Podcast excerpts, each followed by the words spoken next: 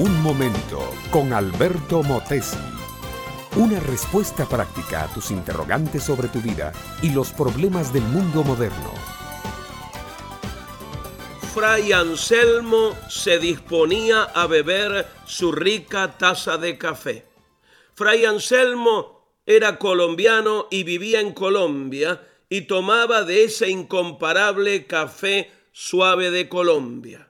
Aspiró con deleite el aroma del oscuro líquido y levantó la taza. Pero he aquí que sobre la superficie del líquido flotaba un fino polvo amarillo. Fray Anselmo levantó entonces los ojos al cielo.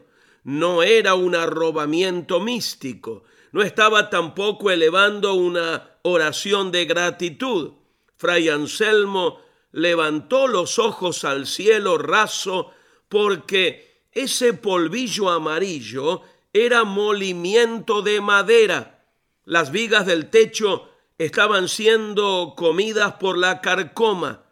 Tenemos que hacer algo con esos animalitos, Fray Zenón le dijo a su subordinado.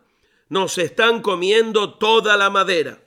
Si no, algún día se nos va a caer el techo del refectorio.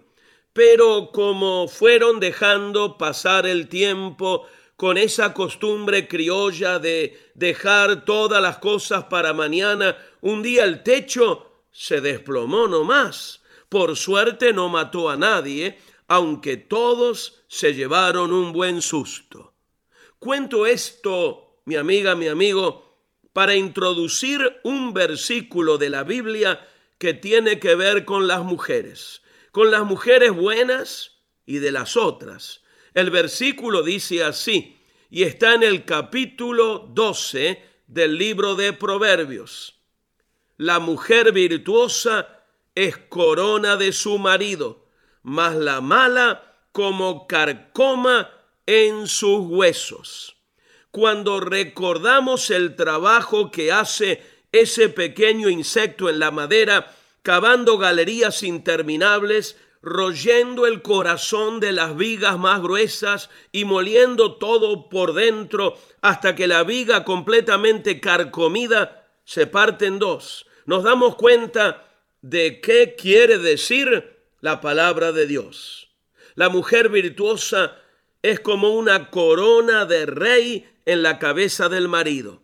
Todos alaban a ese hombre, todos lo admiran, muchos lo envidian. Una mujercita dulce, buena, trabajadora, hacendosa, ahorrativa, que sabe cocinar, limpiar, lavar, arreglar la casa, cuidar los niños, engalanarse ella misma para hacer feliz al marido, es algo más que una corona de rey.